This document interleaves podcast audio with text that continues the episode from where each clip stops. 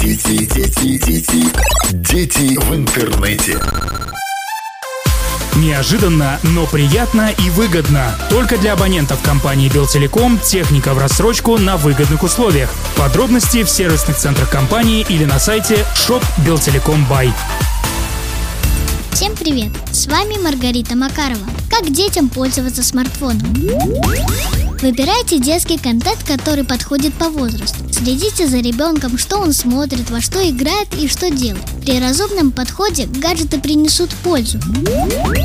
Включайте малышу интерактивные развлечения, развивающие игры и приложения. Сократите объем развлекательных видео и игр. Исключайте негативный контент. Не оставляйте надолго кроху наедине с гаджетом. Пользуйтесь планшетом вместе с детьми, рисуйте, выполняйте задания, играйте. Не выбирайте приложения с часто сменяющимися изображениями и яркими неестественными цветами.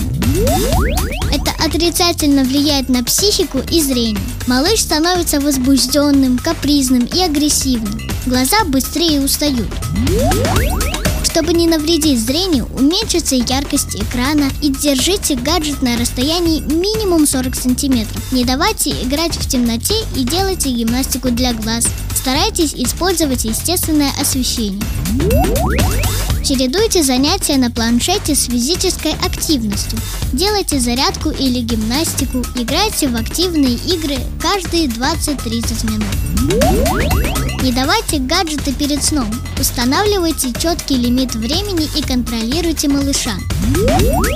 Не давайте телефон, если малыш устроил истерику. Если нужно чем-то занять детей. В первом случае это скоро превратится в манипуляции родителями. А во втором отдавайте предпочтение играм на улице, рисованию, лепке, активным и развивающим занятиям. Не используйте гаджеты для компенсации нехватки родительского внимания и сами реже пользуйтесь телефоном при малыше. Помните, что вы главный пример для детей. Выполняйте эти несложные рекомендации и сможете снизить вред смартфонов и другой техники.